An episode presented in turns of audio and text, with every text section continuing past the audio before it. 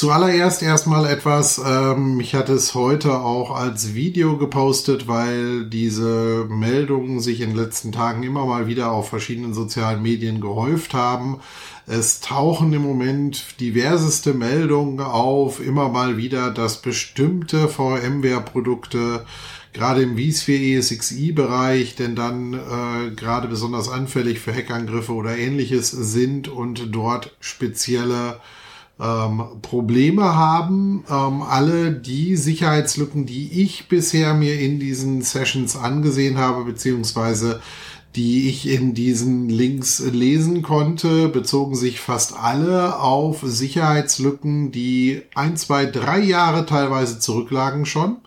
Das heißt, Sicherheitslücken, die sich noch auf vSphere 6.5, 6.7 und teilweise die ersten Releases von 7.0 bezogen, waren hier betroffen. Jeder, der halbwegs aktuell gepatchte Systeme hat, sollte eigentlich von diesen Dingen nicht betroffen sein. Das heißt, auch hier hat sich wieder einmal bewährt, äh, passt einfach auf, dass eure Systeme halbwegs aktualisiert sind. Ähm, es gibt dann auch immer wieder unter diesen Diskussionen diese lustigen Argumente, die dann gerne auftauchen. Naja, wer stellt denn schon seine ESXi-Hosts erreichbar ins Internet? Das ist so nicht ganz richtig, denn ähm, einige von diesen Systemen beziehungsweise von diesen Sicherheitszwischenfällen, zumindest das, was wir uns angeschaut haben, wir hatten tatsächlich ähm, zwei Zwischenfälle letztes Jahr, die mit dem gleichen Thema zu tun hatten, die wir uns angesehen haben. Und ähm, in den Fällen standen die ESXi-Hosts beziehungsweise vCenter eben nicht im Internet, sondern der Zugriff erfolgte halt von außen. Und ähm, dementsprechend wurde hier eine indirekter Angriff durchgeführt. Das heißt, Leute haben es entweder geschafft, ins Firmen-WLAN zu kommen oder andere Dinge zu erreichen oder halt irgendwelche normalen lokalen Desktop-Computer zu erreichen und von dort dann entsprechend die Angriffe auf die ESXis beziehungsweise auf die vCenter vorzunehmen.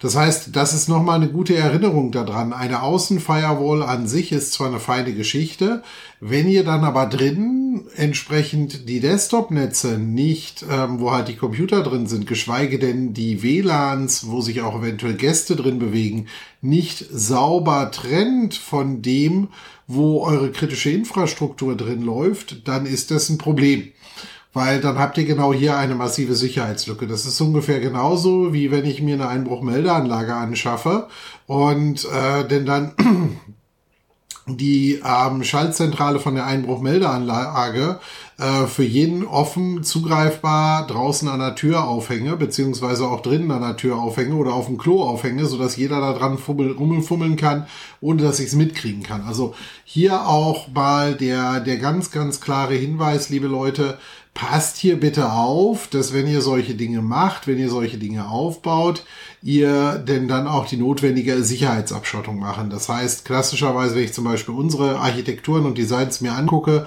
dann ist dort eine ganz klassische Basisrahmenvoraussetzung immer gegeben. Es wird immer sichergestellt, dass solche Umgebungen in sogenannte Managementnetze kommen und auf diese Managementnetze haben von Grund auf schon nur ein gewisser Personenkreis überhaupt Zugriff. Alles andere ist, wie gesagt, eine Harakiri-Aktion ähm, und kann halt genau zu solchen Problemen führen. Übrigens, äh, in einem der Fälle, um das Ganze jetzt mal weiter auszuführen, wurde auch dann der Backup-Server infiziert, weil gleiches Spielchen. Das ist zwar schön, wenn ich einen ganz tollen Backup-Server habe, aber wenn mein Backup-Server, in dem einen Fall war es ein Veeam-Backup-Server, hat aber jetzt nichts mit Veeam zu tun, ich das darunter liegende Windows und auch das Veeam nicht patche und bekannte Sicherheitslücken habe, teilweise Sicherheitslücken, die halt schon, ähm, ja, nicht nur ein paar Stunden, sondern oder ein paar Tage, sondern halt an der Stelle auch längerfristig offen sind, dann ist das halt wirklich ein Problem.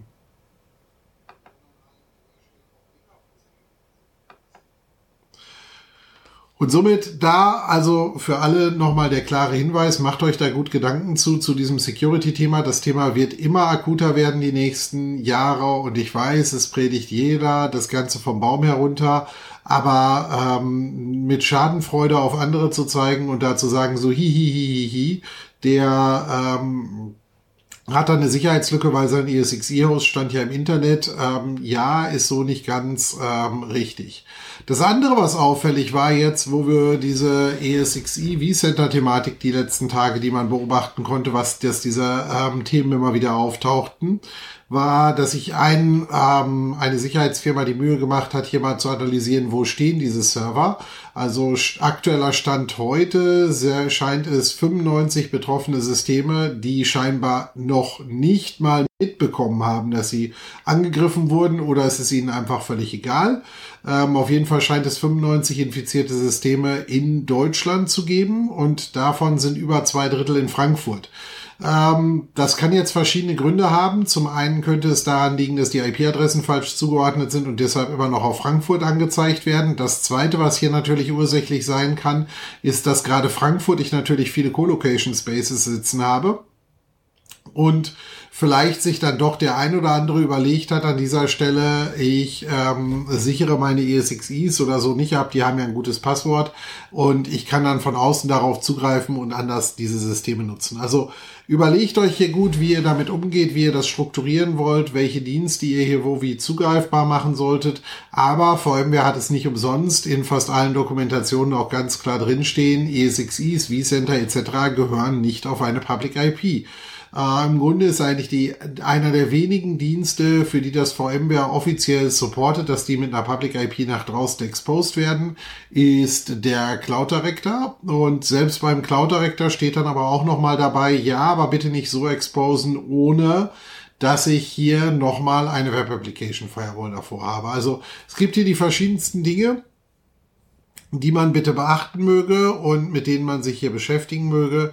Da muss man einfach bei Security einfach ganz, ganz genau aufpassen, was man da macht, wie man das macht. Also das nur zu diesen Sicherheitslücken. Es gab tatsächlich auch noch ein, zwei andere Sachen der letzten Wochen an Sicherheitsvorfällen oder Sicherheitsmeldungen seitens, ich sage jetzt mal VMware und auch anderer Hersteller. Ähm, aber gerade VMware hatte hier noch ein paar ähm, Meldungen. Unter anderem ging es hier um Login-Zeit, wo es teilweise auch ähm, tatsächlich irgendwelche Zero-Day-Exploits oder ähnliches gab. Ähm, hier also bitte auch noch mal ein bisschen drauf aufpassen. Login-Zeit war hier betroffen und ein paar andere Produkte. Also da bitte ein gutes Augenmerk immer drauf haben, dass ihr die Systeme schnell patcht. Gerade Login-Zeit ist halt auch so ein System, wo ihr euch immer wieder vor Augen führen müsst, gerade in Kombination mit VMware und anderen Produkten, nutzen viele halt nicht nur Syslog, um die Daten vom Log ins Zentralsystem reinzubringen, sondern an ganz, ganz vielen Stellen habe ich hier halt auch die Situation einfach, dass ich ähm, halt hier direkte Logins drin habe. Und das ist zum Beispiel wieder ein Grund, warum ich Service-Accounts verwenden sollte, die Read-Only sind.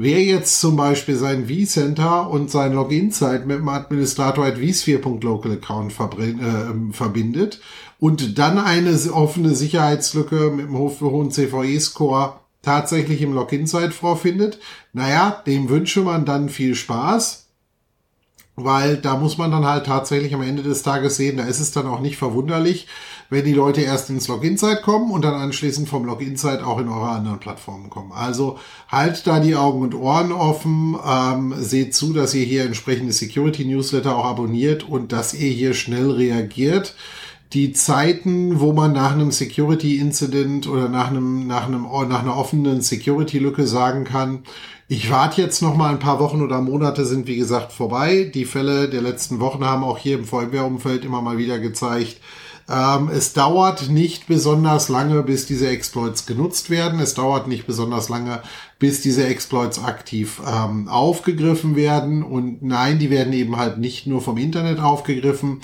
Wenn ihr irgendwo infiltrierte Systeme in den eigenen Netzen habt, und das kriegt ihr eventuell teilweise nicht so schnell mit, dann ist auch hier genau dieses nämlich eventuell für euch ein Problem, dass ihr hier nämlich dann angreifbar seid, beziehungsweise Leute euch in die Systeme einfallen. Also seid hier vorsichtig, passt hier einfach ein bisschen auf, ähm, wie ihr damit umgehen wollt.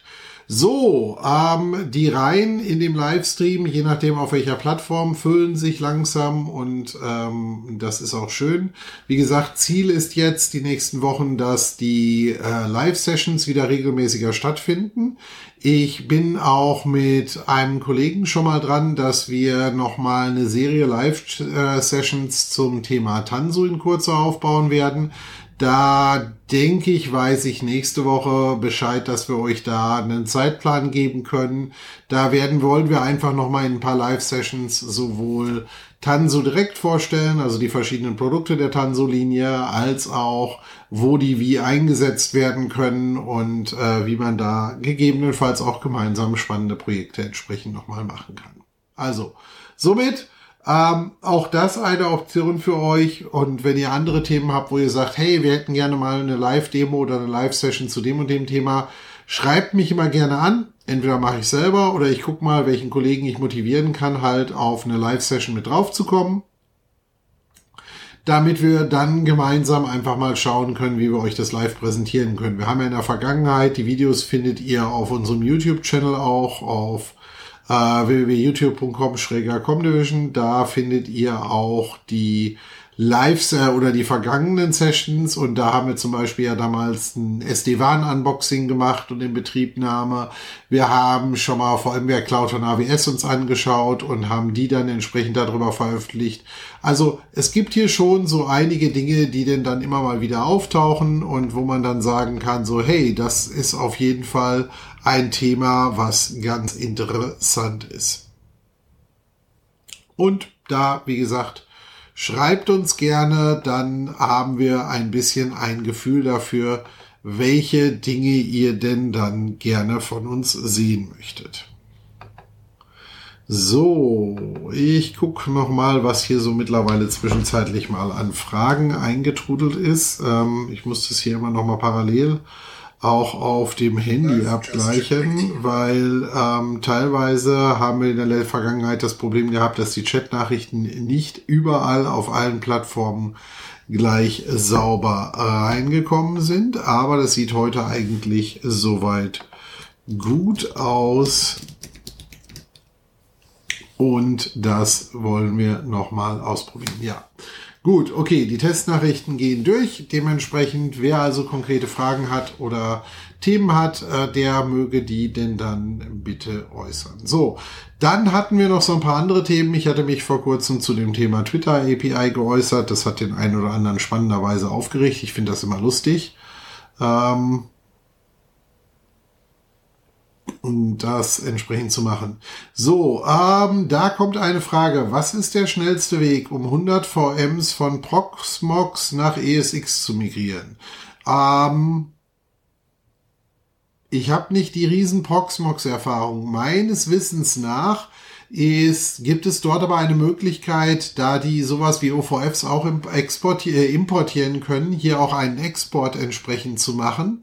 Das heißt, du müsstest im Zweifelsfall gucken. Ich glaube, das Disk-Format ist eins zu eins kompatibel. Das heißt, du müsstest, das müsste man tatsächlich mal ausprobieren. Die, das habe ich ehrlich gesagt in die Richtung, also ich habe es in beide Richtungen noch nicht oft gemacht, aber es erzählen immer alle, wie toll man von VMware nach Proxmox kommt. Ich glaube, du kommst umgekehrt genauso einfach wieder retour. Du musst, wenn ich das richtig verstanden habe, und wie gesagt, das Hören sagen müsste man jetzt ausprobieren. Ich habe leider keinen Proxmox, mit dem ich das testen kann bei mir. Ähm, wenn ich das richtig verstanden habe, würde das so funktionieren. Du legst die v, äh, du legst dir am besten einen NFS Data Store oder irgendwie sowas an, der auf beiden Systemen zugreifbar ist. Dann verschiebst du die VM im Grunde auf diesen Data Store, dann fährst du sie auf der Proxmox-Seite runter, erzeugst eine leere VM auf der VMware-Seite und hängst an diese leere VM dann wieder die Disken an. Ähm, das ist aber jetzt das, wie ich es aus dem Kopf heraus sagen würde, wie es funktionieren müsste. Ähm, ich bin jetzt gerade am überlegen, ob mir irgendwer einfällt, den ich kurzfristig dazu triggern könnte, der mir da eventuell denn dann eine Idee zu geben könnte. Ich hau das jetzt gleich mal eben, ähm, weil aus dem eigenen Team glaube ich nicht, dass ich da wahnsinnig ähm, viele Leute habe, die mir da jetzt was machen können. So, also. Selber habe ich da jetzt direkt nichts zu, aber ich habe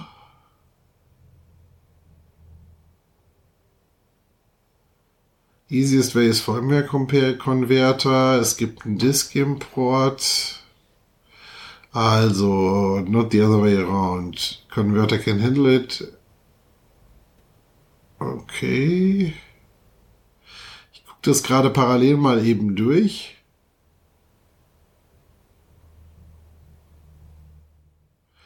Demnach solltest du aber in der Lage sein, im Grunde den umgekehrten Weg zu verwenden, den du auf dem Hinweg auch benutzt hast. Also sprich, ähm, ich leite mal einfach, ich schmeiß mal eben hier in den Chat ähm, einen Link rein.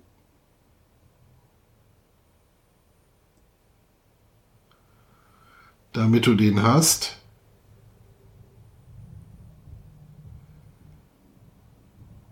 Und genau. Also ähm, könnte man durchaus wahrscheinlich auch automatisieren. Es gibt da noch ein paar mehr Artikel zu. Scheint also grundsätzlich machbar zu sein, dass man diese Migration auch hinkriegen kann. Also von Proxmox wieder zurück nach VMware. Ähm, gibt's schon auch im Internet einige Anleitungen zu. Scheint also nicht grundsätzlich unmöglich zu sein, ist aber halt jetzt nichts, wo es irgendwie so ein, so ein State-of-the-Art ähm, Automatic Tool für gibt, ist aber auf jeden Fall grundsätzlich jetzt nicht was. Die Variante Converter würde ich, glaube ich, versuchen zu vermeiden.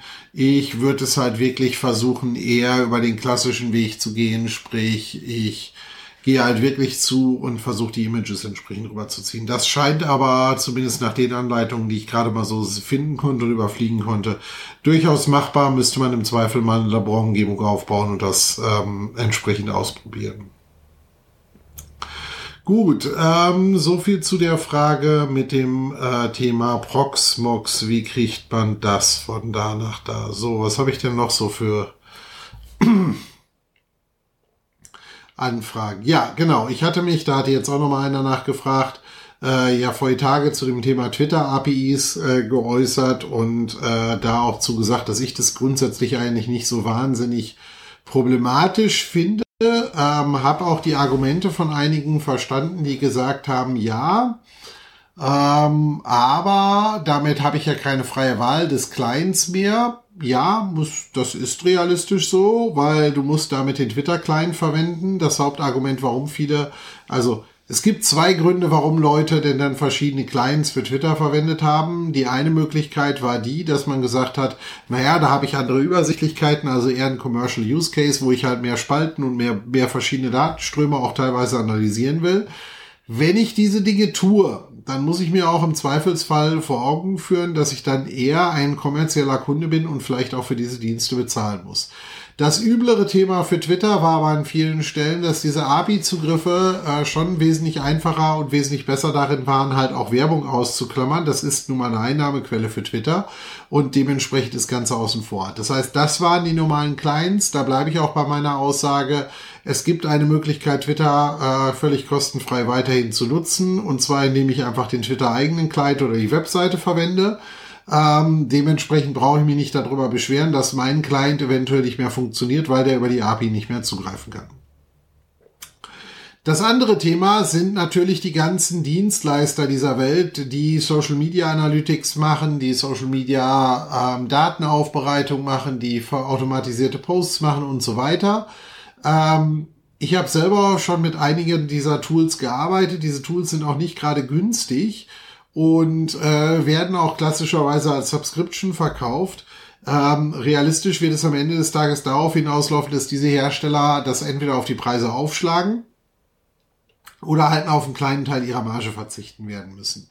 Aber auch da ist also ein gangbarer Weg da. Und auch da finde ich es gerechtfertigt, wenn einer ein Social Media Tool baut, um den Leuten damit Arbeit abzunehmen, damit aber eventuell andere Dinge bei Twitter wiederum aushebelt, dann kann ich natürlich argumentieren, dass das ein Mehrwertdienst ist und ich diesen Mehrwertdienst bezahlen muss. Versucht mal zu eurer Bank hinzugehen und zu sagen, ja, ihr habt ja draußen im Schaufenster aktuelle Börsenkurse stehen, ich hätte die aber jetzt gerne per API und das hätte ich gerne kostenlos und die möchte ich dann gerne auch bearbeiten können. Da werdet ihr, glaube ich, ein schallerndes Gelächter von der anderen Seite kriegen, aber mehr auch nicht. Und genau das gleiche gilt hier auch.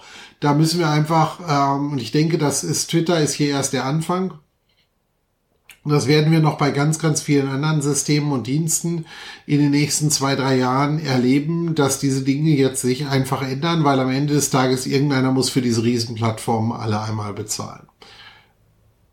Somit auch da bin und bleibe ich der Meinung, das ist ein durchaus adäquater Weg, den Twitter hier einschlägt oder den Elon Musk hier einschlägt. Dass der nicht bei jedem populär ist, ist klar, aber das Ding verbrennt auch jeden Tag richtig viel Asche. Und irgendwo muss diese Asche herkommen. So, und dann gab es noch den dritten Use Case, das waren diejenigen, die ähm, Twitter als REST-API-Lernschule missbrauchen. Ähm, oder nicht missbrauchen. Sie bauen halt schon irgendwelche Projekte, um Daten von rechts nach links zu bringen, nutzen also im Grunde Twitter eigentlich als technischen Messagebus. So, und hier wird es ein bisschen schwierig, weil ähm, dieser technische Messagebus ist ähm, eigentlich so gar nicht vorgesehen. Twitter ist ein Kurznachrichtendienst für Personen. Und das, was da teilweise gelaufen ist, beziehungsweise das, was da auch einige Leute machen, ist, die missbrauchen halt diesen Dienst, um damit zuverlässig Instant Messages zwischen Plattformen auszutauschen. Und da kann man halt einfach am Ende des Tages sagen, ja, das geht so, aber man muss auch damit leben, dass der dann eventuell mal einer die Tür zumacht. Also wir werden uns in den nächsten ein, zwei, drei Jahren gerade im Internet ganz massiv damit beschäftigen müssen, dass dieses klassische Werbe- und datenfinanzierte Modell, was alle die letzten Jahre so hochgepriesen haben, langfristig nicht mehr funktionieren wird. Hm. Egal, ob das eine, ähm, eine Google ist, egal, ob das eine Microsoft ist oder andere, es werden hier andere Dienste und andere Lösungen antreten. Das Schwierigste, was dabei eigentlich im Moment aus meiner Sicht passiert, ist, dass wir Unmengen Client-Subscriptions irgendwo kriegen. Hm. Und das wird schwierig zu beobachten. Ne? Also alleine wie viele Leute ich heute schon kenne, die mehr als eine, einen Videodienst abonniert haben, die dann Netflix, Amazon Prime, Disney Plus und eventuell noch Paramount Plus abonniert haben. Ähm, da kommen halt monatlich dann schon irgendwann Summen zusammen und da muss man sich halt dann schon am Ende des Tages irgendwann fragen, brauche ich das wirklich alles? Das gleiche gilt natürlich für diese Cloud-Dienste dann irgendwann genauso. Brauche ich die alle, für die ich bezahle? Kann ich vielleicht irgendwo so, so ein Sammelabo machen? Ähm, die Frage ist ja auch immer, wer bezahlt dann für meinen API-Zugriff bei Twitter? Bezahle ich das als Endkunde direkt oder bezahlt das zum Beispiel, ich sage jetzt mal, mein Werbeanbieter oder ähnliches, der denn dann mir diese Dinge entsprechend zur Verfügung stellt. Hm. Ende vom Lied. Es wird nicht mehr zukünftig alles kostenlos sein. Wir werden verstärkt sehen, dass ähm, Online-Dienste für Dinge Geld nehmen ich weiß selber noch, dass wir vor einigen Jahren mal drüber nachgedacht haben, ob man nicht über einen einfachen Weg Twitter im Zweifelsfall halt auch für Notfallmessages aus einem Ticketsystem oder aus einem Monitoring-System entsprechend heraus verwenden kann, um damit denn dann damals noch teure SMS und andere Dinge zu gehen. Also da gibt es sehr wohl verschiedenste Wege, wo man halt einfach sagen kann, hey, ähm, macht euch mal Gedanken, was man da machen kann. Und ich glaube, das ist jetzt auch etwas, wo Twitter gesehen hat, hey, da gibt es Auffälligkeiten. Da hat man jetzt entsprechend gegengesteuert und dann warten wir mal ab, was das nächste ist. Es, es bleibt Fakt und es ist schön, dass die Leute schreiben, dass es Elon Musk denn dann an die Finanzen geht. Und das, was wir hier jetzt nur sehen, ist nicht zwangsweise ein Elon Musk, dem es an die Finanzen geht, sondern ein Elon Musk hat Twitter gekauft und Twitter geht es gerade an die Finanzen, weil Twitter verbrennt mehr Geld, als dass es einnimmt und das muss gestoppt werden. Ansonsten kann sich diese Plattform nicht halten. Und das wird ganz viele andere Plattformen in naher Zukunft genauso betreffen. Also ähm, wir haben im Moment, es haben sich ein paar Dinge in den letzten Jahren gewandelt und ich glaube auch, die werden sich die nächsten Jahre noch weiter wandeln. Die äh, Pandemie und egal, was wir hier alles für Entscheidungen hatten, und ich will hier gar nicht auf die politischen Entscheidungen eingehen, die Pandemie hat aber insgesamt bei vielen Unternehmen, nicht bei allen, bei vielen Unternehmen zu einer Beschleunigung von Digitalisierung und anderen Dingen geführt. Diese Beschleunigung, die hier entstanden ist, sorgt im zweiten Schritt dafür, dass die Unternehmen und die IT sich schneller dreht. Das heißt, die Zyklen werden schneller, in denen Innovation gemacht wird oder Innovation benötigt wird. Das kombinieren wir jetzt nochmal mit dem Thema, dass wir eventuell eine Inflation, Rezension, was auch immer bevorstehen haben. Ob das wirklich kommt oder nicht, sei dahingestellt. Aber zumindest bereiten sich die Firmen ja großzügig darauf vor. Wenn ich diese Kombination nehme, dann wird auch das nochmal den Zyklus beschleunigen. Warum wird es das beschleunigen? Am Ende des Tages müssen die Unternehmen schneller und agiler werden. Der Markt insgesamt wird schneller und agiler, weil je höher die Inflation steigt, umso schneller muss ich auch als Unternehmen wiederum sehen, dass ich meine Umsätze im Grunde anpasse, integriere und so weiter. Das heißt, insgesamt nimmt diese Kurve immer weiter an Fahrt auf. Diese Kurve wird in vielen Bereichen weiter an Fahrt aufnehmen. Und das führt dazu, dass die IT sich schneller dreht. Das bedeutet allerdings auch, dass da, wo wir in der Vergangenheit für ein Startup womöglich mit IT-Diensten wesentlich länger Zeit hatten, auch hier die Zeit, in der sich ein neuer Dienst oder eine neue Plattform am Markt beherrscht, be, äh, aufzeigen muss, wesentlich verkürzt wird. Gleichzeitig können wir aber auch sehen, wie schnell solche Plattformen und Dienste bekannt wird. Nehmen wir das Beispiel ChatGPT, was jetzt vor kurzem bekannt geworden ist mit welcher atemberaubenden Geschwindigkeit die Nutzer hinzugefügt haben und diese Plattform gewachsen ist, sucht seinesgleichen in der Vergangenheit. Guckt mal nach, wie lange ähm, damals Mark Zuckerberg gebraucht hat, bis er die ersten 100.000, Millionen, 10 Millionen, 100 Millionen, Milliarden User auf seiner Plattform hatte. Und dann gucken wir mal, wie schnell das ChatGPT geschafft hat. Und wenn ich mir diese Faktoren zusammennehme, sehe ich insgesamt, wie gesagt, dass genau diese Kurve massiv am Beschleunigen ist, massiv am schneller laufen ist. So, wenn wir das jetzt annehmen, dann wird sich schneller zeigen, dass Startups schneller profitabel werden müssen. Wenn die profitabel werden müssen,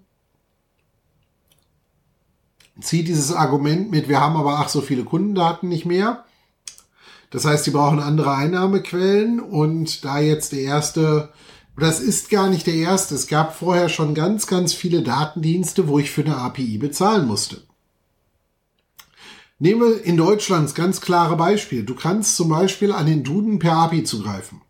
Das ist auch nicht kostenlos. Du kannst auch bei vielen Verlagen zum Beispiel auf Zeitungsarchive zugreifen, elektronisch. War auch ewig nicht kostenlos, ist auch heute nicht kostenlos. Also, wie gesagt, das, was ich vorhersage, was wir, glaube ich, insgesamt die nächsten Jahre verstärkt sehen werden, ist, dass die freien Dienste nicht zwangsweise kostenpflichtig werden. Aber wir werden bei den freien Diensten beobachten können, dass die freien Dienste auf stationäre Dienste mehr zugreifen und diese stationären Dienste dann entsprechend bepreist werden und es damit halt rauf und runter so ein bisschen geht und wir damit ganz spannende oder unspannende ähm, Werte und Faktoren an dieser Stelle kriegen. Also da muss man halt wirklich mal abwarten, was da passiert. Meine Prognose dabei ist, klassische Startups, die sich basieren auf dem Konzept, hey, wir haben Daten und User, fokussiert haben, werden wesentlich schneller wachsen müssen. Bestehende, die eine Mischkalkulation hatten, werden wesentlich schneller lernen müssen, wie aus dem Initialgeschäft denn dann ein Produktivgeschäft wird.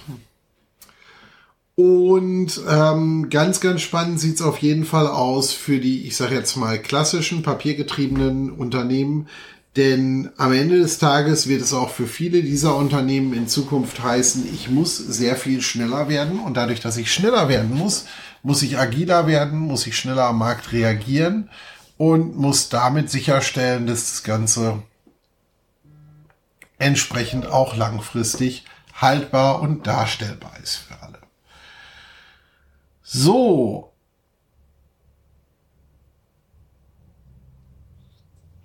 gehen wir entsprechend ähm, gehen wir entsprechend weiter von dem Thema. Ähm, das heißt, das war das Thema, was wir noch mal besprechen wollten. Ähm, was gibt's sonst noch an spannenden Themen?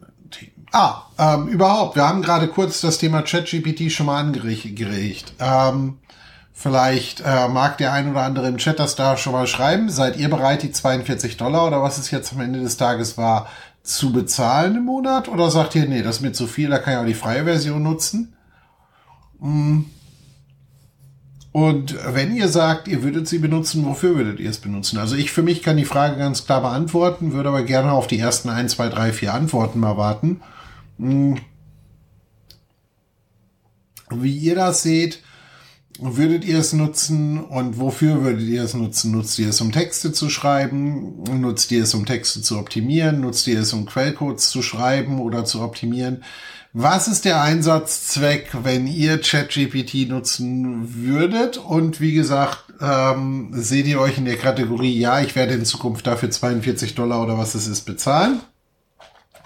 Oder nee, die können mich mal, dann nutze ich halt weiterhin die freie Version. Aber ähm, das läuft hier nicht ähm, und ähm,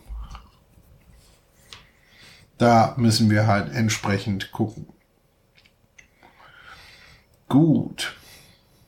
Geben wir euch mal ein paar Minuten Zeit. Das Schöne ist wirklich, das über alle Plattformen ein bisschen gesammelt zu sehen. Okay, die Meinungen sind recht durchwachsen. Viele, die nicht sehen, warum sie bezahlen sollen, sie können ja auch die kostenfreie Version weiter einsetzen. Ist völlig klar, ist für mich eine völlig legitime Variante. Ähm, nutze es nicht produktiv. Ähm, also wie gesagt, ich, ich bin da zwiegespalten. Ich muss aber realistisch für mich sagen, die letzten paar Wochen alleine hat mir das Ding einiges an Skriptschreiberei abgenommen. So, und ähm, wenn ich da jetzt mal sage, ähm, und ich nehme meinen Stundensatz ähm, daher und kalkuliere mir das Ganze halt mal, dann müsste ich, wenn das Ding mir, habe ich das Ding im Grunde schon wieder raus, wenn ich mir eine Viertelstunde im Grunde Arbeit im Monat erspare. Und die habe ich relativ schnell. Also da gibt's andere Dienste, da gebe ich Geld für aus, die bringen mir deutlich weniger ein und kosten mehr. Ähm, das ist halt meine persönliche Meinung. Liegt aber natürlich immer daran, in welchem Bereich seid ihr ähm, im, oder würdet ihr das Ganze nutzen? Gibt es da den kommerziellen Nutzen und ähm, gibt die Pro-Version euch den Mehrnutzen, sprich, dass ihr auf keinen Fall auf eine Anfrage warten müsst, dass die Anfrage sofort umgesetzt wird und so weiter. Ist das ein Argument für euch, das Geld auszugeben? Für mich, ganz klar, muss ich sagen, ähm, werde ich das tun. Ähm, ich habe es jetzt aktuell nicht, weil ich ähm, jetzt absehbar die nächsten vier bis sechs Wochen äh, Projekte habe, wo ich das definitiv nicht einsetzen kann, beziehungsweise auch nochmal ähm, im Urlaub bin kurz. Und äh, dementsprechend steht es bei mir auf der Subscription-Liste für nach dem Urlaub, weil ich brauche es nicht subscriben, um es dann ähm, gleich für zwei Wochen oder drei Wochen nicht nutzen zu können. Plus Events etc. sind es dann schnell vier Wochen.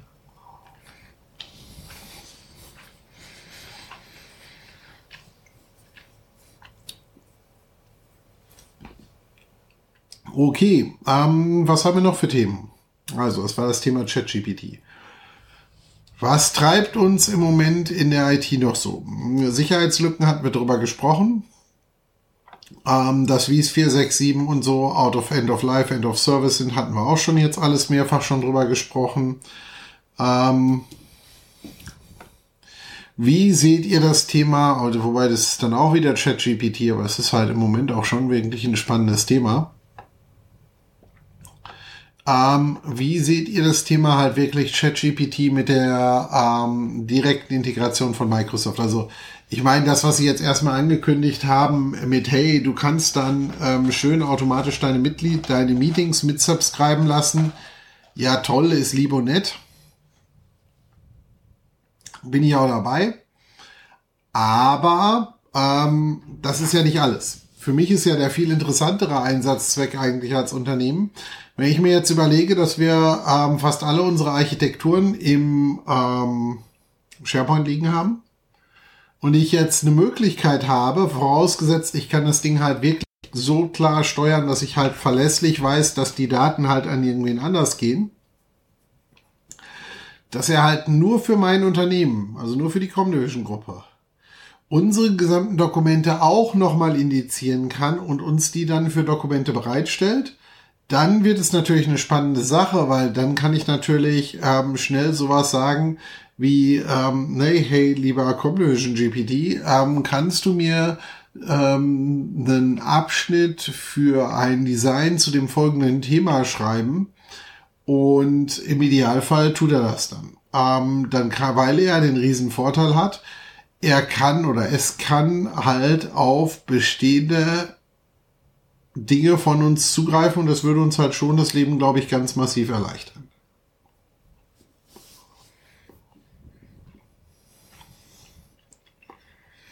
So, was haben wir noch? Was haben wir noch Anfragen? So. Hm, hm, hm, hm.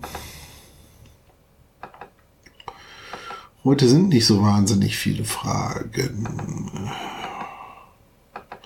Gut, das Ganze muss jetzt auch erstmal wieder ein bisschen ins Laufen kommen. Ähm, was haben wir denn noch für so aktuelle Themen bei der ganzen Thematik? Ähm, ein Thema, was im VMware-Umfeld natürlich im Moment auch so ein bisschen äh, einhergeht, da das Broadcom-Thema sich ja noch ein bisschen verschiebt, ähm, verschieben sich dadurch natürlich auch ein paar andere Entscheidungen.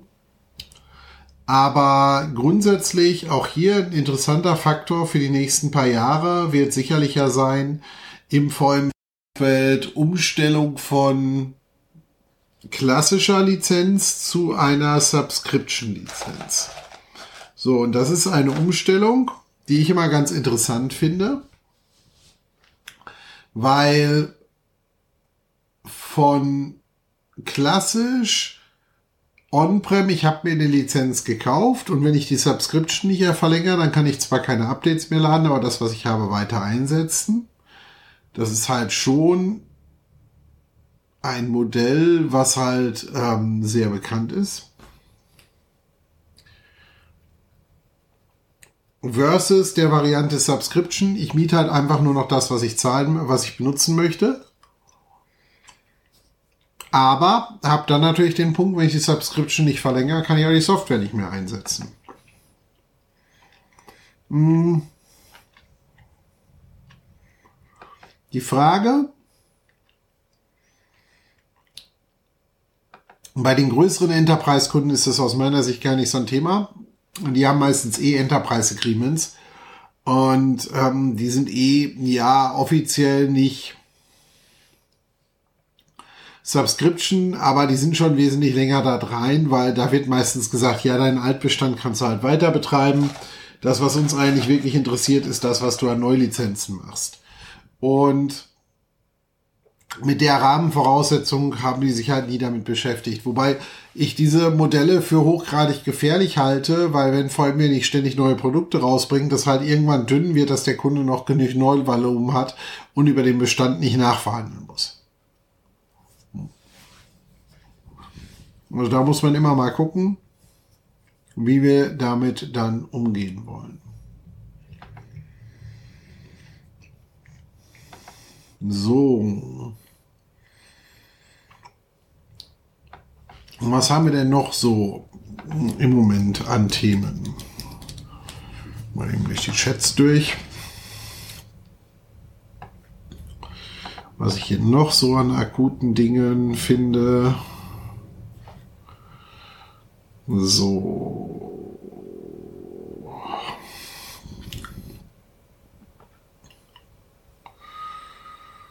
Nee, keine Apple Rumors, das finde ich doof.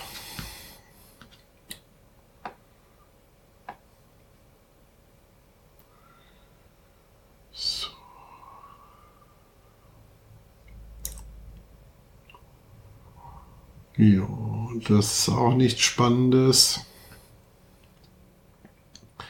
Ähm, man könnte im Moment die lustige Frage stellen, welches Tech-Unternehmen hat noch keine massiven Layoffs gemacht? tatsächlich, nachdem jetzt auch Dell angekündigt hat, ähm, sollte man eigentlich vermuten, dass VMware selber auch dran ist. Hm. Ich würde es gar nicht komplett ausschließen, dass dieses Thema nicht bei VMware auch irgendwann nochmal kommen wird, aber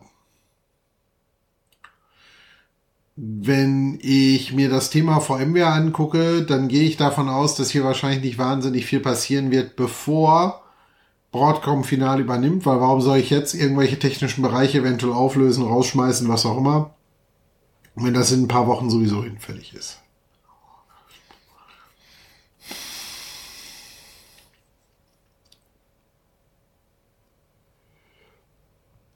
Oh, mein Lieblingsthema, die Gaia X Cloud. Was soll ich sagen? Also, ähm, das erste, was ich da, was mir dazu immer einfällt, ist halt, wenn ich nicht mehr weiter weiß, dann gründe ich einen Arbeitskreis. Ähm, also grundsätzlich, und ich habe da auf diversen Cloud-Konferenzen schon meine Meinung zu getan, auch äh, inklusive vor dem gesamten Vorstand von Gaia X, die fanden das nicht besonders lustig. Ähm, aber jeder darf seine Meinung haben. Meine Meinung ist, Unabhängig davon, wie ich persönlich dazu stehe, ob wir das brauchen. Ich gucke mir einfach den Verbraucher an. Verbraucher gleich Unternehmen, Industriekunde etc. Der hat heute im Grunde zwei Möglichkeiten. Oder drei. Oder vier. Oder was auch immer. Er kann weiterhin alles on-prem machen, ist dann weiterhin für alles selber schuld weiß weiterhin nicht, wo er das Personal herkriegen soll, aber ist mit hoher Wahrscheinlichkeit, zumindest was die Anbindung ausgeht, angeht, compliant. Und alles, was er hausintern macht, kann er über Data Privacy im Grunde in-house lösen. Dann kann jeder Kunde natürlich zu einem der großen Hyperscaler hingehen. Dann ist er zumindest eine Art Ansicht vieler sehr engstirniger Datenschützer, denn dann nicht ähm, Datenkonf Datenschutzgrundverordnungskonform, da sind wir gerade aber auch schon wieder alle auf EU-Ebene der Diskussion. Hoffentlich ist das ganze Thema bald auch da Geschichte, aber gehen wir mal davon aus, dem wäre wirklich so. Dann ist es faszinierend, was für einen Zuwachs Microsoft, Google und AWS haben. Jetzt könnten unsere Datenschützer diese Unternehmen alle verklagen. Dann ähm, haben wir im Grunde den halben DAX wahrscheinlich mittlerweile in der Klage drin. Ist keinem mitgeholfen. Die dritte Variante ist der, wir entfernen genau diese Bereiche, ist aber auch nicht des Rätsels Lösung, funktioniert nicht. Das heißt, von sich aus haben diese Kunden oder was sind die Gründe, warum Kunden zwischen der einen oder der anderen Cloud hin und her entscheiden? Das eine kann ein technisches Argument sein, also meine Technik ist viel besser. Das andere kann sein, ich bin viel günstiger. Die Idealvariante ist, ich bin günstig und habe die bessere Technik. Realistisch muss man aktuell sagen, sind Google, Microsoft und AWS da weit allen anderen voraus. Und die bauen auch einfach weiter aus. Das heißt, unabhängig davon, was wir für tolle Policies machen, was wir mit Gaia X weiterentwickeln, bauen die einfach ihre Infrastruktur weiter aus. Und die Kunden kaufen sie. Also ich war just vor ein paar Tagen erst auf einem Call gemeinsam mit Microsoft und einem sehr großen deutschen Kunden, wo Microsoft diesen Kunden also mehr oder weniger klassisch anfleht, so, hey, wir brauchen wirklich Ressourcen für andere Kunden. Könntet ihr bitte aufhören, ständig neue Ressourcen anzufordern? da sieht man mal, dass auch das Hardware-Inventur-Thema mittlerweile auch bei den großen Hyperscalern angekommen ist. Und ja, ich kenne jetzt das, die Kollegen von AWS und andere sagen halt äh, ganz, ganz schnell, ja, machen wir, machen wir, machen wir. Ähm, aber am Ende des Tages bringt uns das nicht weiter. So, also zurück zu Gaia X. Die Idee fand ich gut. In der ersten Fassung. Die Umsetzungszeit mal wieder typisch europäisch viel zu lange, weil wir versuchen wieder 3000 Eventualitäten zu lösen, die am Ende des Tages nicht mal 5% der Kunden einsetzen. Ähm, ich finde grundsätzlich immer Entwicklungen kritisch, die sich darauf berufen, dass sie Leuten Knüppel zwischen die Beine werfen. Realistisch basiert das gesamte erfolgspotenzielle Erfolgskonzept von Gaia X. Wenn ich jetzt mal Gaia X als Startup betrachten würde, würde ich nicht rein investieren, weil ich klassischerweise sagen würde, liebe Gaia X, warum soll ich in dich investieren? Du willst den Leuten ja im Grunde nur, du, du kostest mehr, lieferst aktuell keinen größeren Mehrwert, bist dafür schön toll compliant, aber am Ende des Tages Warum sollte der Endkunde mehr bezahlen? Und realistisch muss man einfach sagen, den meisten Endkunden ist dieses Thema ziemlich wumpe. So. Und damit muss ich mich einfach damit abfinden, dass auf der Ebene Gaia X schwierig wird. Sicherlich wird es Unternehmen und Behörden geben, auch größere Behörden in Deutschland, wo ich halt einfach sagen kann, ja, die brauchen sowas und die werden es dann auch kriegen und anwenden können. Und ich hoffe damit so ein bisschen das Thema im Grunde beleuchtet zu haben. Das ist schwierig vom Thema. Weil halt wirklich genau an dieser Stelle mal genau der Punkt ist, macht Sinn, macht's keinen Sinn. Aus meiner Sicht ist der Zug abgefahren, wir waren zu langsam, weil technisch innovativ, dass wir, ich sag jetzt mal, ein bis zwei Jahre vor Microsoft, AWS etc. sind mit Features, die die Kunden wirklich brauchen. Das ist ganz wichtig. Nicht nur, wir haben die tollsten, neuesten Features, sondern können die Kunden mit den Features was anfangen.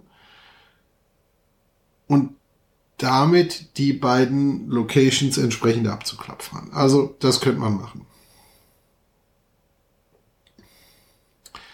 Ähm, rechne ich damit, dass die Gaia X irgendwann kommt? Ja, es gibt bereits erste Bausteine aus der Gaia X Cloud, die du auch meines Wissens nach schon konsumieren kannst. Wir haben, ich war letztes Jahr selber dabei, wir haben auf der, ich glaube, nur Oktober, September, Oktober Veranstaltung von der Vogelakademie ähm, sogar noch einen Preis an jemanden von Gaia X verliehen, weil sie den ersten Dienst zumindest von der, vom ERFC her beschreibungsfähig einsatzbar halten.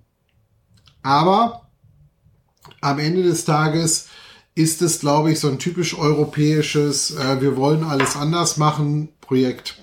Ich gebe dem Ganzen keine zehn Jahre mehr. Also das würde mich arg wundern, wenn die irgendwo damit wirklich nennenswert die Hyperscaler wirklich überholen weil international ist das System nicht relevant. Es würde relevant, wenn die sich bei Gaia X mehr damit beschäftigen würden, wie können wir Innovation nach vorne treiben, als die ganze Zeit mit, ich gönne dem rechts neben mir nichts und ich möchte irgendwas abgleichen und so weiter.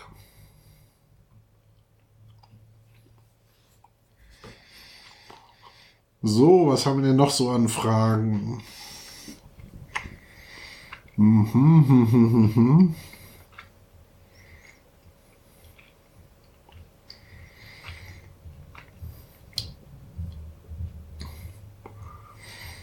Da sind wir bald durch.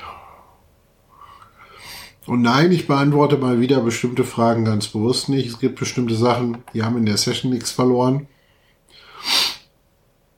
Ähm, da äußere ich mich nicht zu. Ähm, also ich bin der Letzte, der sich nicht politisch äußern mag. Das wissen viele von euch auch. Ähm, da bin ich in vorderster Front normalerweise dabei. Aber bestimmte Sachen gehören die nicht in die äh, Session entsprechend rein. So, da meldet sich noch jemand einen guten Abend. Ja, zu dem guten Abend kann ich auch sagen, guten Abend zurück. Aber schon mal Ankündigung, ich mache heute Abend zeitig finito. Morgen früh Sport angesagt. Und wer Sport macht, muss dafür fit sein.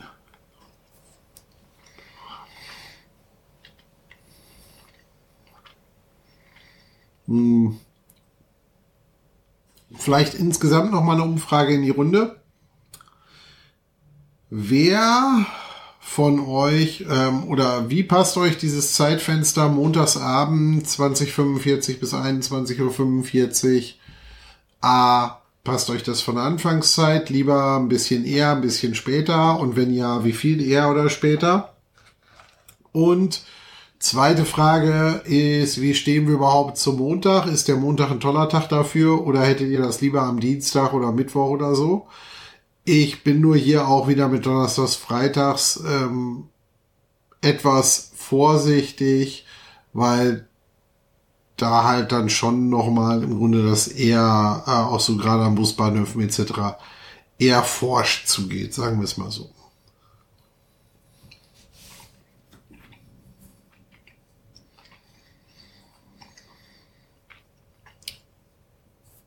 Einige Daumen hoch für Montag, auch für die Zeit. Das freut mich. Ich glaube, der Montagabend ist auch tatsächlich am einfachsten einzurichten. Deshalb würde ich den wahrscheinlich auch lassen und wahrscheinlich auch erstmal die Zeit lassen. Äh, kann ich schon ankündigen. Im März bin ich die ersten zwei Wochen in Urlaub. Da können wir das knicken. Ähm, aber die Idee ist, das hier wirklich auf diesem, also diese Just Chatting Session so zu lassen. Auch ähm, ihr könnt gerne auch unter der Woche, wenn ihr schon Themen habt, die ihr gerne behandelt haben wollt, weil das Ganze wird ja auch aufgezeichnet und die Aufzeichnungen könnt ihr ja hinterher auch auf YouTube entsprechend sehen. Ähm, wenn ihr vorher Themen habt, schickt die gerne über Direct Messages über irgendeins der sozialen Medien an mich, dann kann ich das schon mal ein bisschen vorbereiten. Dann kann ich auch Live-Demos machen, beziehungsweise gucken, ob ich einen Kollegen dazu kriege, der uns hier mit einer Live-Demo entsprechend beehrt. So. Was haben wir noch auf der Liste? Ich glaube, das war es schon bald auf der Liste. Wenn jetzt keine akuten Fragen mehr sind, wie gesagt, der Tag ist lang und gut und morgen früh geht's früh los. Morgen früh geht's erst für mich zum Sport und dann habe ich Buchhaltungsmeeting. Da freue ich mich so richtig drauf. Buchhaltung ist immer, gehört zum Selbstständigen und Unternehmertum dazu. Aber trotzdem nicht unbedingt meine Lieblingsbeschäftigung. Ähm, aber auch da muss ich mir regelmäßig einen Überblick über Zahlen, Daten, Fakten versorgen, sonst ähm, funktioniert das nicht. Gut, ähm, ich würde jetzt fast sagen, ähm, ich gebe jetzt nochmal so 3, 2, 1 die Chance für eine letzte Frage. Ansonsten mache ich die Runde nämlich dann gleich zu für uns.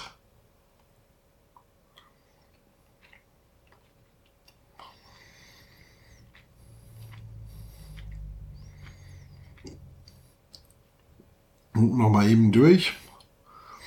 Von dem, was ich nicht beantwortet habe, ob ich da irgendwas vielleicht doch noch beantworten will. Nein. Hm.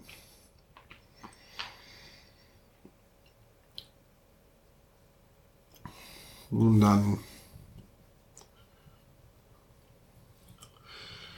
würde ich jetzt aktuell sagen, ich wünsche euch allen eine wunder wunderschöne Nacht und einen wunderschönen Tag noch. Ähm, bleibt auch oder haltet ruhig die Channel im Grunde immer mal im Blick das, ähm, was ich so ein bisschen anfangen wollte die Tage, ist, wenn ich ansonsten abends halt irgendwo wirklich mal an irgendwelchen technischen Sachen dran sitze, ihr könnt dann vielleicht nicht mit auf dem Bildschirm schauen, aber ich kann euch ein bisschen erzählen, was ich mache, ähm, dann nehme ich euch gerne mal mit. Und äh, wir gucken auch, ob wir das eine oder andere als Live-Schalte dann vielleicht mit draufkriegen. Ähm, das heißt, das kann immer mal wieder sein, dass wir da auch was live schalten.